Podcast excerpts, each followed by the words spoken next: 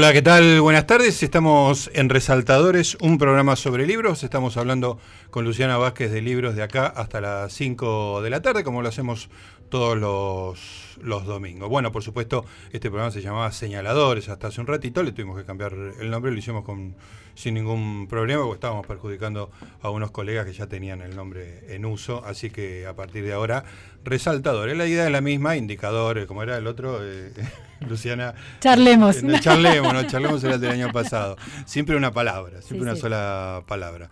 Bueno, señaladores era la idea, bueno, de, algo que marca en un libro, que, dice por dónde vamos, este, y la idea de, señalar cosas, ¿no? Para que la gente eh, comparta lo que nosotros estamos leyendo o algunas cosas que tenemos para decir sobre el libro. el resaltador, un poco la idea de la misma, la idea de subrayar alguna cosa. ¿Sos de subrayar libros, Luciana? No con resaltador, bueno, en el Kindle por supuesto. Ah, sí, vos sos muy electrónica. Sí, pero cuando tengo un libro papel uso lapicera Bic, ah, sobre eso negra. Muy violento eso. Y voy haciendo flechitas, paréntesis, cositas y al mismo tiempo escribiendo el manuscrita en hojas eh, rayadas, Rivadavia. Eh, ah, en paralelo, digamos. En paralelo ideas que me dispara eso que voy marcando. Ah, perfecto. Yo, yo para mí era, era como sacrilegio hacer algo a un libro, hasta que abrí el, dique, se rompió, y ahora le enchufo unos señalados, unos este, como llaman, resaltadores, este, monstruos, están los libros.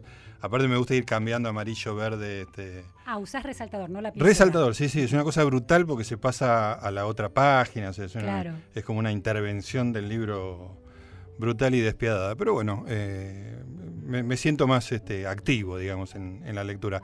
Además soy un lector tan distraído que si no, si no subrayo, es como que pasé un gran momento leyendo un libro, pero no sé que no, me quedó nada. Claro, eso que te interesó no lo puedes recuperar. Exactamente, un animal. Bueno, señoras y señores, hoy tenemos una visita, nos acompaña hoy un escritor, el señor Martín Coan, además es un, un amigo de hace muchos años. Martín, gracias por venir. Gracias a ustedes por invitarme. Contá, vos lees mucho, ¿marcás libros o...? Sí, sí, sí, sí, además... No solo marco, sino que hace ya muchos años descubrí que si no, si no marcaba no podía leer, casi que no entendía. Sí, me estoy, yendo a eso. Hice un, me, acuerdo bien, porque fue, igual fue hace mucho tiempo, mi último intento de leer sin el lápiz en la mano, en mi caso es lápiz lo que, lo que uso, eh, o sea que marco y al mismo tiempo tengo como una especie de intervención más tenue. Nunca me voy a poner a borrar con goma de borrar pero. Pero deja, está la posibilidad abierta. Es menos indeleble. Pero me acuerdo la última escena en, en, vacaciones, en la playa, o sea, lo, que se asociaría con una lectura porque sí. Ahí descubrí que no me interesa. No, no es que no me interesa no me gusta la lectura exactamente porque sí, o mejor dicho, lo que descubrí fue que paso por algo que me significó algo, pues en definitiva uno subraya como un nudo de significación que se produce en algún momento en la lectura y, ahí es, eso lo que marca o es eso lo que resalta. Pasa uno, me digo a mí mismo, latitud, vacaciones, puro placer, ¿por qué marcar? Pasa el segundo nudo o núcleo de sentido y en un momento me doy cuenta que, me lo, que lo estoy perdiendo. O sea, que, eso va a quedar ahí atrás y no lo voy a poder recuperar si lo quiero recuperar, así que cerré, fui a buscar el lápiz. ¿Te fuiste de la playa hasta tu casa? Volví al departamento, agarré el lápiz y empecé a marcar en el sentido que, digamos, vos, eh, Gustavo, recién lo decías bien, la idea de de una lectura más activa. No quiere decir que el que no marque no, no, no, no, o no subraye no esté haciendo algo activo, subrayará de otro modo, tendrá memoria, que, evidentemente, evidentemente no tenemos nosotros. A, mí me pasa una cosa, a ver, Martín, eh, que es, si no, cuando me dejo atrapar por la mecánica de un libro que te lleva hacia adelante, porque querés ver cómo se resuelve el conflicto, la trama, lo que sea, me produce una voracidad, esa voluntad por llegar al final, que el marcar y el detenerme me, me desalienta porque quiero seguir y ah, avanzar. Ah, claro, la necesidad de sentir el progreso en la lectura. Exactamente, y es una, una necesidad, así de una ansiedad enorme. Entonces, pero al mismo tiempo, cuando llego al final de ese libro que no marqué, me queda como la cuenta pendiente, como una especie de obligación de volver a leerlo, de segunda lectura, para volver a leerlo y ya sentada a una mesa con el lápiz y el papel, no tirada en la cama o en un sillón. ¿Hay una disposición del cuerpo distinta en, tu lectura o, siempre marcas yo tengo que aún en el placer absoluto? Que esa, que esa eh, lectura vertiginosa prácticamente no la conozco. Ah, mira. Eh, en, parte porque soy pésimo lector de tramas. No las sé ah. seguir bien, por eso soy pésimo lector de policiales. pésimo en el sentido de la convención y del pacto de lectura. Me gustan mucho muchas veces los policiales, pero evidentemente sigo algo que no es exactamente la intriga. Y a mí cuando un libro me gusta mucho, o cuando una página me gusta muchísimo, lejos de lanzarme hacia adelante, más bien me hace detener. Cuando algo me deslumbra, paro. Incluso paro y retrocedo. El, efecto encantatorio de la lectura para mí no es de vértigo, es de detenimiento, que puede tener que ver con qué pasó, cómo lo hizo, claro. qué, es exactamente esto que me fascinó, cómo, cómo lo logró, y no algo del orden de, de, avanzar, no, no del orden de esa ansiedad. Entonces, en ese punto, generalmente hay una especie de, división del trabajo, ¿no? De que se supondría la lectura, yo recién lo decía, lo que se supone convencionalmente que es la lectura de placer, sí. y esta otra que sería detenerse, resaltar, subrayar, marcar. Y para mí eso otro que se asociaría con la disciplina, con el trabajo, no sé cuáles son las otras palabras, es lo que me da placer. A mí el, el, placer no es el vértigo y devorar. Claro. Sí. Claro. Yo hago como dos etapas eventualmente. Yo sé, digamos, sé porque uno conversa con otros, intercambia experiencias de, lectura. Claro, los lectores de vértigo requieren una segunda lectura. Claro. Y generalmente mis lecturas tienen tanto detenimiento y me llevan tanto tiempo. Incluso me distraigo muchas veces. Me distraigo no con otra cosa de lo que estoy leyendo. Lo que estoy leyendo me lleva a alguna otra cosa que sale de ahí. Y, digamos, decir que algo ahí hizo sentido es la manera de consolarme, o sea, de no decirme a mí mismo qué distraído que sos, qué desconcentrado que estás, porque generalmente son motivaciones de la propia lectura. Subrayar acompaña eso. Marcar, detenerme, como digo, eh, eh, expresa, expresa esa, esa relación que yo tengo con, con la lectura, que es por una parte esta idea de, que algo haga sentido, o yo hacer sentido en lo que estoy leyendo, y por otra parte una lectura, si se quiere, de, no sé si decir, de escritor, de crítico literario, ¿qué? que es el, deseo de saber cómo, cómo fue que eso que se acaba de producir, eso que me pasó leyendo, cómo fue que se, se hizo. Sí, sí, sí. Ahora, esa cosa tensa que tenés, o sea, no relajada, con que disfrutás de la literatura, ¿tiene que ver con que trabajás con la literatura o en general vos no tenés placeres de relajación? No, creo que ningún. Bueno. Más allá de la literatura. Lo, pregunté sabiendo la respuesta, ¿no? Sí, en algún caso debería, para ser honesto, decir, al cabo del placer vienen unos minutos, dos o tres, en que aparentemente me relajo, pero a mí no, no me gusta relajarme. O sea, no. no, no... sufrir sería, Tulio. Lo que pasa es que no, porque yo no sufro, justamente. Claro. Odio el sufrimiento. Claro, claro. El, placer, a veces hay una cierta tendencia cierta no, una marcada tendencia, a establecer como convenciones de lo que se entiende por placer y uniformizarlo. Claro. Entonces, en esta división, por ejemplo, es muy clásica la división entre trabajo y placer. y de hecho, la vida, el, día a día de cada uno de nosotros parecería estar dividido entre el tiempo que se dedica a trabajar y el placer. El, periodo del año para el trabajo y las vacaciones, que son en el periodo de placer. Como yo acerté en seguir mi vocación, mi trabajo me da placer. E incluso ordenarme, marcarme tiempo, lo que se suele llamar disciplina, a mí me da placer. Y esto que se percibe como tensión y que seguramente lo es, las cosas que más placer me dan son situaciones de tensión. Por ejemplo, el fútbol, que me da muchísimo placer.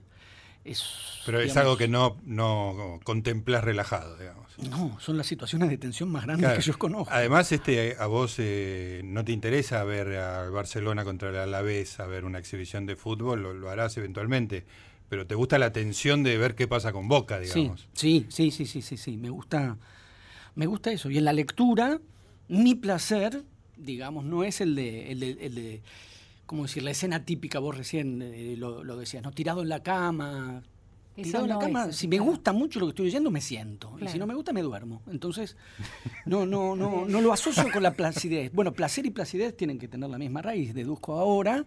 Y sin embargo, mi relación con el placer no es exactamente la placidez. La placidez la asocio con el, con el sopor, con el decaimiento, incluso con el aburrimiento. Y mi relación con el placer y las cosas que a mí me dan placer tienen que ver más bien con la intensidad. Yo lo asocio con la intensidad. Cuando mirás fútbol con esta posibilidad que tenemos ahora de volver para atrás, ¿no? Un partido, porque, no sé, lo grabaste o, o volvés la decisión, ¿no?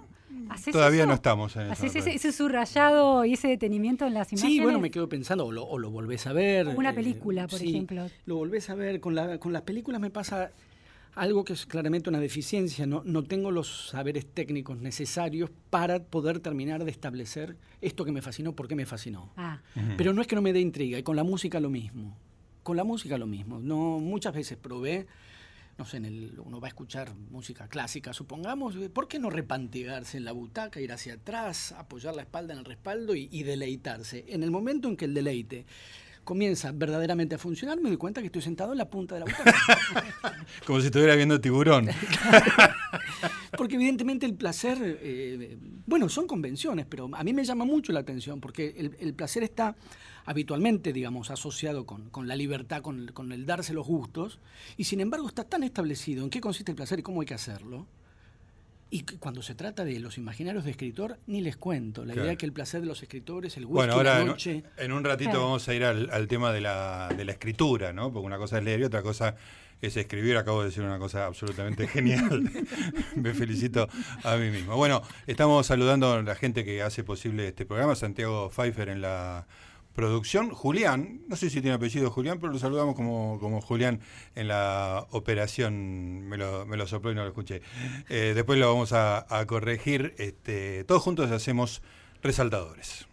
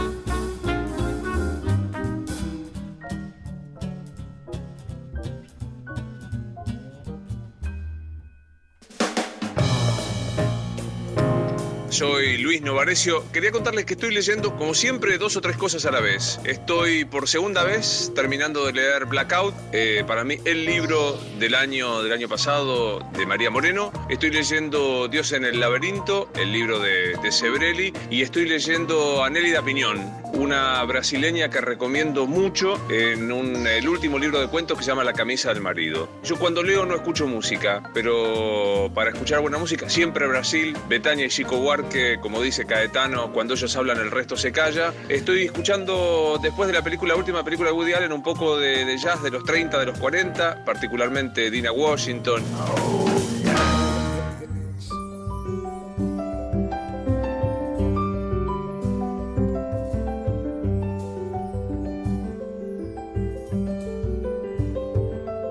Muy bien, seguimos en Resaltadores, un programa sobre libros. Estamos con Luciana Vázquez hoy conversando con Martín Coan sobre libros, sobre la lectura y ahora sobre la, escritura. Vos sos de leer, de, escribir en, bares, ¿no? Este, tenés como una, una cierta costumbre. ¿Lees también en bares o...? Claro que sí, sí. Las dos cosas. Y esas dos cosas y muchas otras. Porque rápidamente, la, casi diría el estereotipo, indicaría el, que escribe en bares. Yo hago prácticamente todo. Toda tu vida pasa en bares. Claro, claro. No es que me voy, no es que estoy en mi casa y a la hora de escribir, como que monta una escena otra vez estereotipada, se va al bar para escribir. Yo ya estoy en el bar. estoy desde la mañana porque el diario lo veo, lo leo en el bar y muchas veces, no siempre, pero por ahí partidos de fútbol los voy a ver al bar. ¿Es el mismo bar siempre? Lo que pasa es que como a lo largo del día, son muchas horas. Claro, puede estar ocho horas en un mismo bar. Ni siquiera renovando el pocillo. Sí, sí. Entonces, es, casi inquietante para la gente del bar. claro, igual insisto en uno, que es la orquídea que está en Corrientes y Acuña de Figueroa. Esa es como mi base. Hoy, de hecho, ya pasé por ahí. Estoy pensando si ahora vuelvo Volvés a, a la orquídea. Pero para mí es como un lugar de estar, digamos, no, no, no, solo la escritura, la lectura seguro, la preparación de clases seguro, encontrarme con alguien a conversar, para mí, digamos, solo puede ocurrir en, el bar. ¿Te llevas una computadora o te llevas un anotador? No, no me gusta mucho escribir en computadora. Volviendo a la cuestión del, del, placer y de la relación corporal con la lectura o con, o con la escritura, a mí me, me, da mucho placer físico, mucho placer corporal la, la escritura a mano tocar. Tocar el papel, el olor de la tinta, el dibujo, ¿no? el ejercicio manual del trazo. La verdad que me gusta mucho, incluso a veces... ¿Y el paso al, al, original, digamos, que entregas en la editorial, lo haces vos? Sí, sí, sí, ah, porque... hay mucha corrección ahí. Es, una buena, es un buen trance de corrección, en, el sentido de la idea de, de que escribir... Eh, que corregir es parte de la escritura y que, y que corregir es en cierta forma una reescritura, en mí eso se vuelve literal. O sea, lo, tengo, lo escribo todo claro, otra lo escribí dos veces, por lo menos. al menos dos veces. ¿Pero volvés a tu casa y bajás esas notas a la computadora o un día resuelto una parte? Cuando termino, no, cuando termino la ah, novela. cuando termino, sí, en el caso de novela, sí, claro. Cuando termino la novela se abre lo que yo llamo la etapa del oficinista. Porque yo, me veo como un oficinista, que es tipear, que eso no me gusta ya tanto desde el punto de vista, como digo, del disfrute, del placer eh, físico. Incluso a veces tengo ganas físicas de escribir. Y nada para escribir. Claro. Pero sabes que hay algo ahí de adrenalina. Sí, sí, tengo, me gusta la situación de, Sí, es algo que aparece muy, muy bien en un libro de, de Lebrero que es el discurso vacío, que es el, que se vuelca, el que se dedica plenamente a la escritura como ejercicio eh, manual del trazo y del dibujo, de la letra en la página. Eso para mí es muy placentero me, me da muchas veces siento eso, ganas de ponerme a hacer eso y a veces no tengo una idea para sentarme a escribir. Y a la vez tengo el deseo físico de, encontrarme escribiendo. Pero no, pero es escribir y no garabatear una hoja, por ejemplo. No, es escribir. Es escribir. Porque al mismo tiempo hay algo que a mí me, bueno, como decíamos, me da no me relaja, pero me da placer, que es el tipo de cadencia que se puede producir y eventualmente acompasar entre el fraseo, tal como uno lo, lo, lo va pensando, el fraseo en el párrafo, bueno, ahora con las manos estoy, espero que los oyentes se inviertan el movimiento que estoy haciendo con las manos, ¿no? La, cadencia del fraseo, la cadencia de, digamos, de la puntuación al interior de la, de, la frase y el, cómo esa cadencia entra en, compás, si se quiere, con el dibujo y con la mano y con lo que tarda, digamos, la, mano en dibujar la palabra. Entonces no es solo, aunque también me fascina, me fascina como efecto. Me estoy acordando ahora de esas, de esas obras de León Ferrari, que son imágenes de escritura que no dicen nada, no, no, pero son, producen el efecto visual de la escritura, entonces uno también deduce que está el efecto manual de, escritura, cuando en verdad no es escritura en cuanto a estar escribiendo hay palabras. Pero en mi caso me gusta mucho esa, esa, el ritmo, el ritmo de escritura, lo que la mano tarda, que eso entra, digamos, como digo, en, correlación con la búsqueda de la siguiente palabra en la, en la cabeza. En comparación, el tipeo en la, en la, computadora me queda siempre desacompasado. Ya lo, he dicho. No, siento tiene la misma cosa física. No, y me siento como Telonius Monk. ¿no? Me siento que voy como saltando y cortando y la palabra ya vino y, en realidad al revés. Ya terminé de tipear y la palabra siguiente no apareció. No lo disfruto tanto. No, hay una analogía entre lo que estás escribiendo y el acto de, escribir. Escúchame, pero vos tenés eh, escribís novelas eh, más o menos cuando querés, por decirlo de alguna manera, pero escribís columnas para distintos medios, con lo cual hay una obligación, hay un plazo. Eh, ¿Te pasa de, no saber qué escribir? De digo, en las novelas claramente no te pasa lo de la hoja en blanco porque tenés ganas de escribir cuando no tenés ni qué escribir. Pero al, al revés, cuando estás obligado a escribir y entregar 4.000 caracteres para mm. un diario, ¿te, agarra el, papel, la hoja vacía? Me agarra algo previo, no es frente a la página. También eso lo escribo a mano, además. Eh, por las mismas razones que acabo de decir.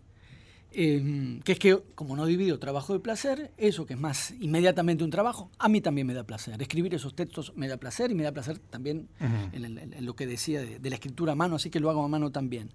Hay algo previo, nunca me pasó estar frente a la página en blanco, paralizado, angustiado. Hay algo previo, me pasa con el insomnio también. Hace años, por suerte, que ya no tengo insomnio, pero a veces antes de irme a dormir me digo, ¿y si me agarra?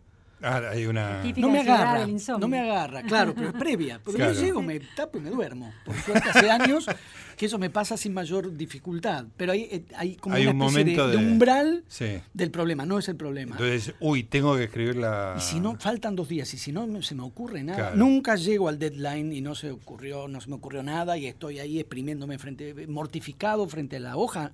No, por suerte no. Es algo que no que, procuro que no me pase y logro que no me pase, porque la literatura y la escritura en todas sus formas, literaria, periodístico, lo que sea, y, la docencia lo mismo, lo, digamos, son ámbitos que preservo mucho para el disfrute y, he logrado en niveles bastante altos que eso no, no, esté nunca o casi nunca contaminado por mortificaciones de ninguna índole. Entro a clase y la paso bien, escribo periodismo y la paso bien, y literatura ni hablar.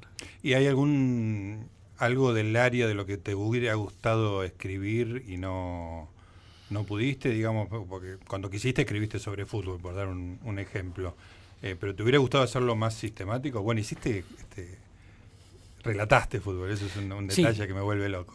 Sí, relaté para Radio Belgrano la final de la Supercopa del 89, Boca Independiente. ¿Cómo llegaste ahí? No puedo creer que no haya una grabación de eso. ¿No hay? Hay viejos cassettes, mi papá me grababa. Cuando yo llegaba a mi casa me, pretendía, eh, digamos que... Corregirte.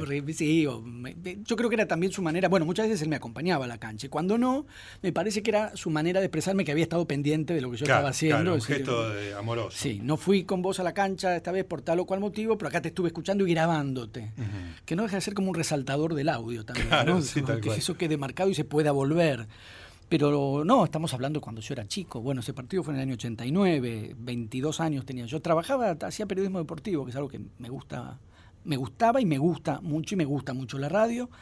Entonces sí tuve mis años dedicados a eso. En cuanto a escritura, no, digamos, lo, lo que lo que yo querría poder escribir con talento y sé que no tengo es poesía. Ajá poesía. O sea, no, nada del orden temático, porque de cualquier cosa que yo quisiese escribir. No, no tenés eh, ninguna barrera. Al no, porque al mismo tiempo, como tampoco es que yo tengo, digamos, con la escritura una relación de productividad respecto de la publicación. En primera instancia no es eso lo que me, digamos, lleva a escribir.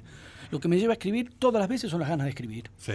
O sea que incluso en el caso de decir esto sería publicable, alguien podría querer publicarlo o no, para mí no cuenta. Si yo sintiese deseo de escribir sobre cualquier tema, me siento y lo escribo. Y después, si se publica o no se publica, me, resulta una cuestión ulterior. No que no me importe, pero no condiciona, es parte de mis métodos para que no haya mortificaciones en la escritura. la escritura para mí está, digamos, tan emancipada como yo puedo ser capaz de, emanciparla. O sea, entregada al puro deseo. Después viene el otro deseo llegado al caso, que sería publicar eh, o convertir lo que escribí en un libro o llevarlo a algún lado, pero, pero no ese es el disparador para la escritura, es la pura no es un trabajo para vos entonces, en la medida en que no está pensada para obtener un beneficio económico?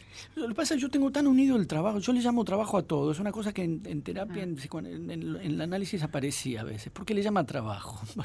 Para mí leer es trabajo. Claro incluso lo, que uno lee en principio, porque sí. la misma escena de la reposera en la playa y la novela, y ¿por qué le llamo trabajo a eso? Y bueno, porque a veces esas lecturas terminaron en, una clase en la universidad. Entonces, en agosto descubrí que en esa escena en enero había estado trabajando. Y, muchas veces uno dice, me siento a trabajar, a leer esta bibliografía y de eso no resulta nada. Entonces, como, como yo no tengo disociado trabajo de placer, como digo, porque seguí mi vocación, estudié lo que quería y trabajo de lo que me gusta, me puedo permitir llamarle trabajo a todo. Lo que no tengo. Y no placer a todo. O es una decisión.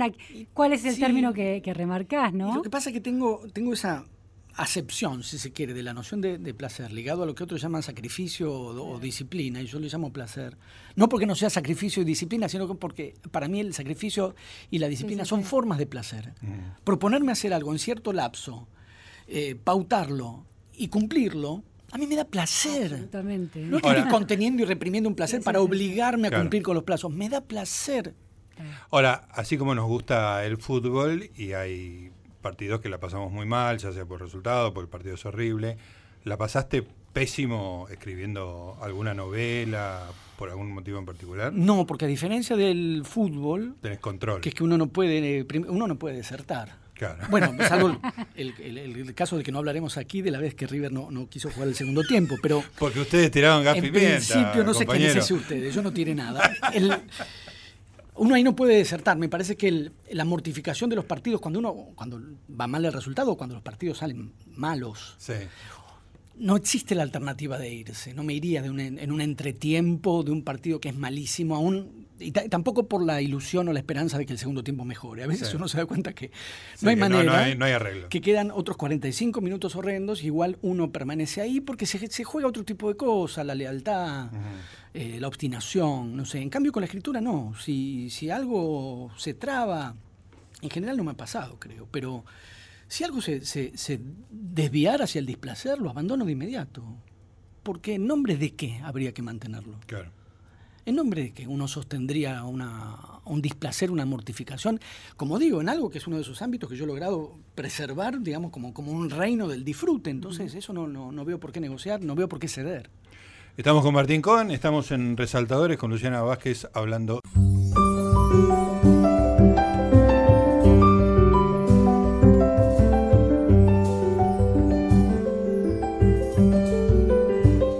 Muy bien, seguimos en Resaltadores, estamos haciendo un programa sobre libros, como hacemos todos los domingos con Luciana Vázquez. Hoy tenemos la visita de Martín Cohen, en los cortes seguimos hablando como si nada, algunas cosas se pueden contar, otras no se pueden contar.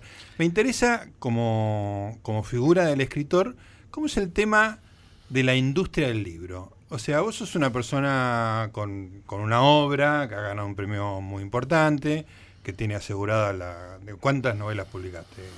Una cantidad significativa. Diez, creo que 10, 12. 10 novelas, ponele. Eh, digo, no se puede ser, dentro de un estándar, mucho más exitoso, por decirlo de una manera. Que, bueno, no hablemos de los, de los bestsellers, digamos, mm. ¿no? Pero como un tipo que trabaja de la, de la escritura. ¿Qué significa en términos económicos que una persona publique 10 libros? ¿Tiene algún significado económico o es imposible vivir de eso? Yo tengo a, riesgo de, pecar de, modestia o de falsa modestia, que sería mucho peor. Yo no me veo exactamente exitoso. Tampoco lo contrario. Mm. No. La verdad que lo, diré de un modo naif, pero porque evidentemente lo vivencio con, con, ese grado de naivete, que es. Eh, yo estoy conforme con lo que hago y con cómo me va. No lo pienso exactamente como éxito, yo no me proponía nada en, particular. De hecho, cuando se habla de carrera o cuando escucho la palabra carrera, yo no, no, no es que la desestimo, pero, pero yo no me reconozco en eso, no, no, no me veo así. Me, digamos, em, escribo por lo que creo que ya queda muy, muy bien expresado, muy abundantemente expresado, me gusta muchísimo hacerlo. Y el deseo de escribir, que en principio es autónomo, o sea, se basta, autónomo en el sentido que se basta a sí mismo. La, vieja hipótesis o el viejo cuadro de situación, ¿qué pasaría si en una isla desierta nunca nadie más te va a leer, pero vos tenés una idea y tenés hojas y tenés... Yo la escribiría, obviamente lo escribiría igual, como cualquier escritor lo escribiría igual, porque el impulso de escritura en principio tiene como fin la escritura misma, lo que no quiere decir que uno después, después en un después imaginario, ¿no? No hay un antes y un después, pero digamos, en otra, en otra instancia uno desea una lectura y desea un lector. Entonces yo diría, yo estoy feliz porque escribo todo lo que quiero, no tengo condicionamientos, no, ni, ni, ni en cuanto a restricciones o dificultades para publicación, tampoco esa forma paradójica de éxito que te obliga a escribir de determinadas cosas o de determinadas maneras. Cuando ya hay una expectativa comercial muy determinada con lo que escribís, de alguna manera hay una presión para que hagas más de eso mismo que ya resultó y te exprimen para que hagas eso mismo mientras funcione y después te echan a un lado y se olvidan de vos. Yo por suerte, digamos, estoy digamos, en mi relación con la literatura transcurre de otro modo y los dos deseos más fuertes, que son el deseo de escritura y el deseo de tener lectores, se, cumplen. de un modo Pero me, me, da curiosidad la parte económica, así eh, abiertamente. ¿Podrías vivir, vos das clases, digamos, ¿no? Sí. ¿Podrías vivir de la escritura solamente? No, calculo que no, y, en un punto para... Más que allá no haya... de tu austeridad legendaria. Ni aún con mi austeridad. Ni aún con mi austeridad. Lo que pasa es que, bueno, no sé hasta qué punto esto se, sabe, pero los, escritores recibimos el 8% de lo que vale un libro, de lo que es el precio de, Del precio de venta. Sí. O sea, alguien compra un libro de 200 pesos y uno recibe 16. 16 pesos. Eh, por cada libro vendido. Si sos Stephen King y vendes 50 millones, eh, vivís bien. Claro. Si no, uno quedaría atado a las ventas, a los, digamos, las liquidaciones de derechos que llegan en un momento o en otro. Por algo dije la palabra atado. Me salió la palabra atado. De alguna manera sería una forma de, dependencia que a la larga. ¿Mm? Y terminaría también de algún modo condicionando lo que uno escribe. A mí, si no se me ocurre nada, por ejemplo, no, no me aparece la idea de, bueno, eh, habría que publicar, tendría que estar escribiendo algo. Es una variable que no existe para vos. No. No, escribo cuando se me ocurre algo, cuando tengo ganas de escribirlo y después los libros van bien, eh, me, me viene bien, digamos, es un dinero que entra. Ahora, ese dinero, cuando llega, o cuando de pronto la posibilidad de tener traducciones en el exterior, o la, posibilidad de una adaptación cinematográfica, pero la, idea de un ingreso permanente, como para decir vivir de eso, no, yo no la tengo y no sé cuántos la tienen en, Argentina, en el sentido que lo que se llama mercado es tan... A, mí me remite más al mercadito que había en Núñez cuando yo era chico. Una cuadra con algunos puestos. Más y porque no, porque tiene que ver, por un lado, con el universo del bestseller que vos, Gustavo, mencionabas, que no, no, digamos que es un universo tan razonable que como, como cualquier otro, pero que no, no, no me toca nada. Yo no, no, no sabría escribir de ese modo. más allá que no me, lo proponga o no me lo proponga, no, no sabría practicar esa escritura. La pregunta sobre si se puede vivir de la escritura también se puede aplicar a si se puede vivir de la docencia. Pareciera que hay una especie de continuo de trabajos que en sí mismos no son del todo trabajos porque tienen una cuota de placer al, en el modo en que vos lo concebís y que tampoco te obligan a un cumplimiento económico porque el, pago que recibís nunca es eh, proporcional a la dedicación que uno le pone a eso, ¿no? Sí, son, está casi todos, casi siempre muy mal pago. Hay una cuantificación del trabajo docente, por ejemplo, que es em, muy cruel, muy injusta y muy torpe, que es medirlo exclusivamente en términos del tiempo que uno pasa frente a clase como si uno tuviese un pack de conocimientos ya adquiridos y establecidos, y de hecho se termina justamente promoviendo docentes de esa índole, que reúnen un saber a lo largo de cinco años de formación y luego se dedican a administrarlo frente a clase. Solamente así sería razonable, como se suele decir cuando hay cuestiones de, eh, salariales docentes en discusión. Bueno, pero ¿cuánto tiempo trabajan? Y yo casi todo el día, porque lo que yo leo, lo que cualquier colega, lo que lees, lo que, digamos, la formación es incesante. ¿Cuáles de las lecturas fructifican en una clase? Eventualmente y potencialmente todas. Entonces está mal pago porque está muy mal pago, digamos, por, lo que a mí me parece que es una eh, disparidad, si se quiere, hipocresía. Con la literatura pasa lo mismo, que es el alto prestigio simbólico que socialmente se le asigna a la literatura, a la lectura o a la docencia, y a la hora de traducir eso en términos reales lo que hay es un desprecio feroz. ¿Dónde das clases Doy clases en la Facultad de Filosofía y Letras de la Universidad de Buenos Aires. ¿Qué materia das? doy teoría y análisis literario y teoría literaria 2. Ese es mi trabajo, digamos, más estable porque trabajo ahí desde el año 1990. Una vida. Doy clases en la Universidad de la Patagonia, sede Treleu, la Universidad de la Patagonia, sede Comodoro Rivadavia. Doy clases en la UNA, Universidad Nacional de Arte, que acaba de crear la carrera de escritor. Doy dos cursos para extranjeros en la Universidad de Itela, doy cursos en Ah, la UNTREF, doy- y claro, sí, porque está mal pago, entonces hay que trabajar Claro. muchísimo. Y además de la cantidad, justamente al revés de lo que suele ser el razonamiento orientado a mortificar económicamente a los docentes, me las tengo que arreglar para esa, que esa gran cantidad de horas de clase que, que dicto no me resten tiempo para mi formación, Sí. que no terminó, que no va a terminar nunca y que enriquece las clases que voy a dar. ¿Sos mejor escritor por ser, por ser docente? ¿Hay algo de, de A- eso? A, a mí me, me ayuda, digamos, no, no, no diría que me hace mejor escritor. Eh, lo que me hace mejor escritor, o lo, o lo mejor, lo tan bueno que pueda ser capaz, yo creo que es un modo, en mi caso como creo que en todos, tiene que ver con cómo lees. Para mí tiene que ver con, con cómo lees. ¿Qué quiere decir eso? Que la formación de un lector para mí es básicamente es la lectura y un modo de lectura. Aquello que sos capaz, digamos, de alguna manera de absorber, de procesar, de transformar, para no ser un repetidor, pero digamos, la formación y la, la- la capacidad de absorber. Por eso, como decíamos en, en un comienzo, en mi caso, cuando algo me deslumbra, en vez de, en vez de empujarme hacia, hacia adelante en el libro, me, me- me hace detenerme a, a decir, ¿Cómo fue esto? A veces es una palabra, a veces es un signo de puntuación, a veces es, no sé, una réplica de un personaje, a veces es un cambio en la conjugación verbal, no sé. E- Eso, cuando podés detectar eso, yo sí estoy formado. Ahí sí es donde entra la condición del crítico literario Claro. o la condición del docente para decir, ¿cómo lo hizo? Claro, Esto- ver el mecanismo, ¿no? Claro. Exacto. Ver el procedimiento. Cosa que muchas veces se asocia con lecturas o con un modo frío eh, o, o como técnico de la, de la lectura y otra vez, para mí no hay disociación. No, no, no tengo por un lado la lectura de placer que sería supuestamente inocente y una pregunta, o digamos una lectura basada en esta pregunta por el procedimiento que sería, no sé, de, aplicación. A mí me da placer detectar cómo eso se hizo. Y después hay cosas que a uno lo deslumbran y no por eso se transfieren a lo que uno escribe y a veces sí, eh, eh, pero en cualquier caso me parece que lo, bueno que uno puede llegar a, escribir tiene mucho que ver con lo que, con lo que lee, no con lo que lee, con la manera en que lee. Y en ese punto, por supuesto que hay muchas maneras de formarse o, de ser lector, digamos, no de formarse, justamente bajo una formación más o menos institucionalizada o no, con cierta conciencia de lectura o de un modo espontáneo, no importa, digamos, las formas son muy diversas, pero el, el punto es hasta qué, de qué manera uno es capaz de, nutrir lo que escribe a partir de lo que lee. También está el, el componente didáctico para uno de dar clases.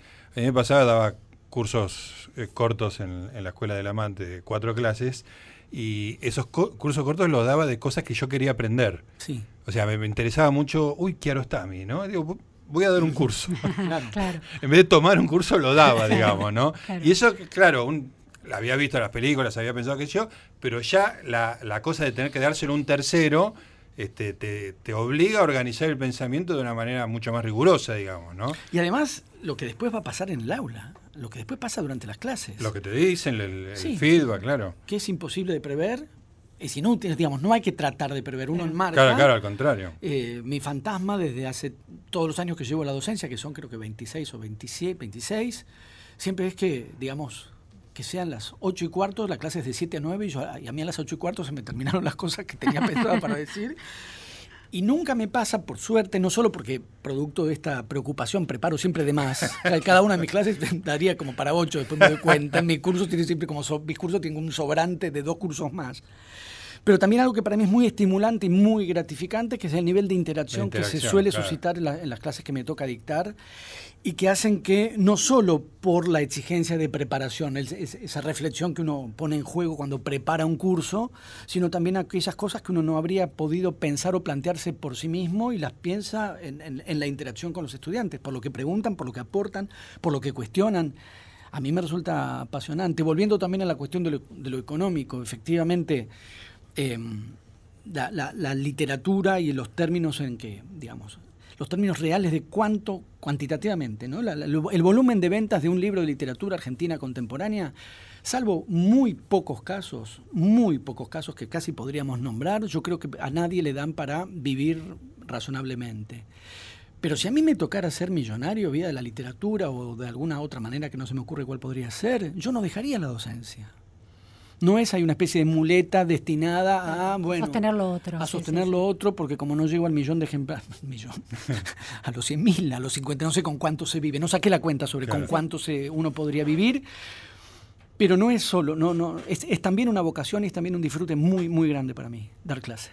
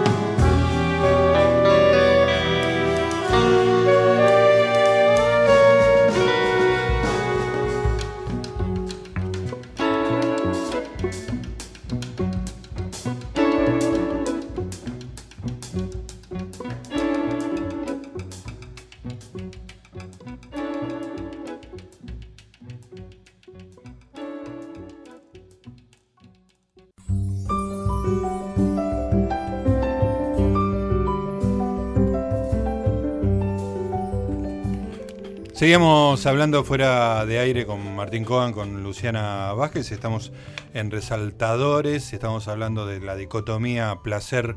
Eh, relajación. Yo soy muy, o sea, vos recién decías que ves eso como un embotamiento. Este, que, yo disfrute de eso no, lo desmiente, digamos, ¿no?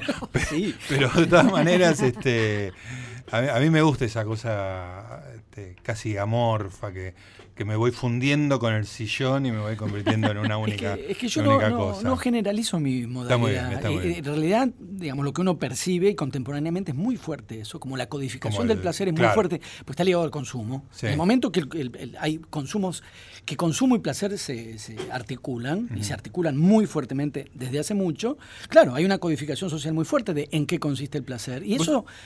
Eso deriva en una moral, en realidad es una moral. Vos decías exactamente. disciplina, ¿no? También, claro. ¿Cómo hay que, digamos, en qué consiste el placer y cómo hay que administrárselo? Yo no tengo eso. Quiero decir, mi modo, yo no pretendo que se irradie más allá de mí mismo. Jamás le diría a nadie que haga las cosas de una manera o de otra. Yo digo como las hago yo. Claro. Me acuerdo que el año pasado te entrevistamos por el tema de Gustavo Cordera y con respecto mm. al deseo sexual decías exactamente lo mismo. Como que hay formas del, placer que como que no están contempladas, digamos, ¿no? Que tienen que ver con no sentir deseo, por ejemplo, ¿no? Sí, sí, yo creo que es, es una de las zonas donde más fuertemente se puede ver eso, y de un modo muy complejo, porque está ocurriendo contemporáneamente, o sea, somos estrictamente contemporáneos de la manera en que, en que digamos, una, una, forma de normativización de lo sexual nueva, porque ya, ya hemos quebrado, por suerte para todos, los parámetros por los cuales la normativización del placer sexual tenía que ver con la heterosexualidad, digamos, con, la reproducción, la, finalidad de la reproducción, ya nos sentimos años luz de eso, que no, pasó tanto tiempo de eso, y, en algunos casos pasó muy poco tiempo y hasta hay rezagos de prejuicios, digamos, eh, sexuales o formas de, de discriminación. Y al mismo tiempo el imperativo al goce es tan fuerte. Y, en tanto que impera, ahí, hay una verdadera paradoja. Yo no me siento en una paradoja cuando digo la disciplina me da placer, pero sí creo que hay una paradoja en el imperativo al goce. Y vivimos en tiempos de un fuerte imperativo al goce, donde estamos casi obligados a un goce ya también muy establecido. Y cuando uno pretende, no desde la certeza, sino justamente la incertidumbre, porque son zonas de incertidumbre muy grandes. Una de las premisas, por ejemplo, es la premisa que supone una completa certidumbre entre uno y su deseo. Y una completa identificación entre uno mismo y su deseo. Y en verdad estamos tantas veces, digamos, inseguros de lo que tenemos deseamos. Idea de no tenemos idea, nos parece que queremos algo y después resulta que no, nos parecía que sí, en el momento vemos que no, nos parecía que no y después resultaba que sí. Nos engañábamos a nosotros mismos. Muchísimo, yo soy, como un experto, pero quiero decir, me, me, parece que justamente en esta codificación del deseo, ahora bajo la forma de la, de la liberación y no ya bajo la forma de la, de la restricción o de, la, tradición de represión, pero me, me parece que ahí hay otra, digamos, otra inflexión que también puede, como digo, constituirse en una moral. Y toda moral es represiva. Quiero decir, ahí donde hay un imperativo del, hacia el goce o un imperativo de deseo, ahí donde es un imperativo y donde se convierte en un deber ser, hay represión también. Martín, no quiero, nos queda poquito tiempo y no quiero que te vayas sin que hablemos un poquito de, tu obra específica, digamos, más allá de todas las condiciones en que la desarrollás. Tanto Luciana como yo leímos eh, Fuera del lugar, tu última novela, los dos nos gustó mucho. Y yo te comentaba eh, en otro momento que una cosa que me había llamado la atención de Fuera del lugar, después podés contar un poco de qué va la novela, era que tenía una narración muy fluida de punta a punta, sin intervenciones, sin cosas mm. que aparecían en, en otras novelas tuyas, que eran como artefactos eh, de eh, rasgos de modernidad, digamos, ¿no? donde se quiebra el relato y aparece otra dimensión, otro, otro nivel. Este, y acá había como una soltura casi decimonónica, digamos, mm. ¿no? Este, ¿Por qué hiciste eso? ¿Te dio placer? Eh, ¿Qué pasó? Yo creo, yo diría que lo que pasó es que ese, esa modalidad que bien describiste, Gustavo, en la novela anterior que yo escribí, que es Bahía Blanca, digamos, en, esa novela yo creo que llegué, no a lo máximo que se puede, pero sí a lo máximo que podía yo, creo, alcanzar desde mi escritura bajo esa, bajo esa modalidad. Es, digamos, un cierto tipo de trabajo, vos lo describiste perfecto, digamos, y, me halaga que lo, encuadres en, los modos de la modernidad literaria, en la relación con los procedimientos, la exigencia al lector. En un punto, cuando yo terminé de escribir Bahía Blanca, sentí que varios elementos que en otros libros míos se iban como avanzando, buscando su camino, eh, en Bahía Blanca llegaron como a un punto el más intenso que yo soy capaz de lograr, al menos por ahora. Y en fuera de lugar me propuse exactamente lo contrario. Lo que no quiere decir que, digamos, que la lectura sea fluida no quiere decir que no haya un trabajo para lograr esa, fluidez, esa articulación y esa fluidez. Como el tema se supone que es delicado, digamos, tiene que ver con, por lo menos la primera parte de la novela es un grupo de personas que se ocupan de sacar fotos a, a nenitos desnudos.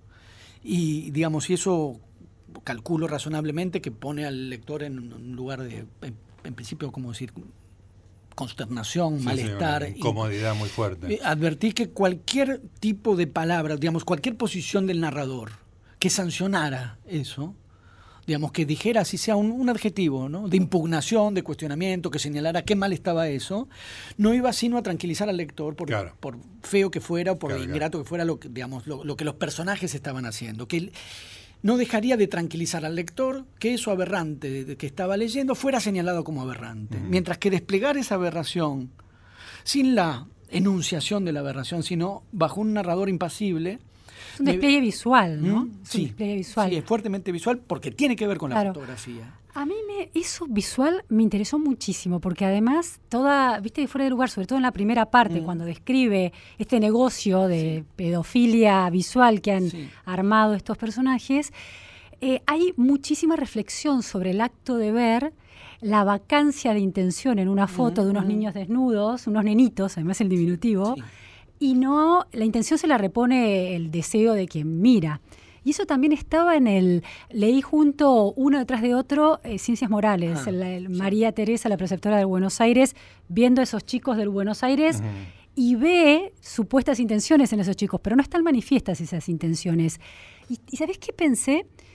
que es un narrador muy visual el tuyo. Es decir, siempre está viendo cosas que relata sin este juicio moral.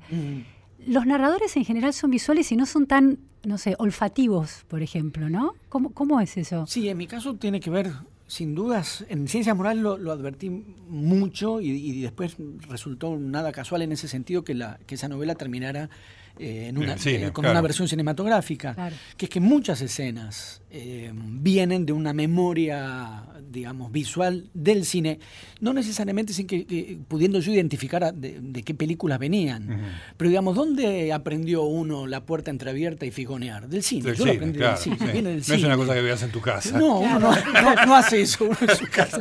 Entonces, a la hora de describir un ángulo, un ángulo de, de, mirada, la puerta que se entreabre, el resquicio, eh, mirar por un resquicio. Y yo, digamos, la memoria que se activa a la hora de describir eso y ponerlo en palabras es la del cine. Yo me di cuenta, mucho me venía de Berezón. Y probablemente ahora no podría nombrar más que Pickpocket y no sé, no, no, no soy eh, cinéfilo ni memorioso. Y al mismo tiempo, una memoria implícita me funcionó muchísimo para trabajar esa mirada y esa visualidad. Y después está la cuestión que, vos bien señalás, la, dimensión moral, porque la, mirada se piensa a sí misma como no haciendo nada respecto de lo mirado. Y son miradas de muy fuerte intervención. En fuera de lugar los personajes están muy seguros de que porque fotografían a los nenes y no los tocan, no les están haciendo nada. Y el narrador se vuelve como cómplice de, esa supuesta neutralidad, y yo creo que es eso lo que, lo que, lo que perturba. Claro, claro, el, lector queda asociado a eso de una manera muy pringosa, digamos. ¿no? Me, di cuenta al, poner el título que el fuera de lugar podía ser también un fuera de lugar para el lector, o sea, que nunca estuviese cómodo. Sí, sí. Bueno, se aplica a cada uno de los capítulos, que cada uno funciona casi como un cuento. Eh, está muy bueno muy, desplazamiento geográfico lo hace muy... A mí me hizo acordar una lectura de la Universidad de Las Palabras y las Cosas, el mm. capítulo de las meninas, ¿no?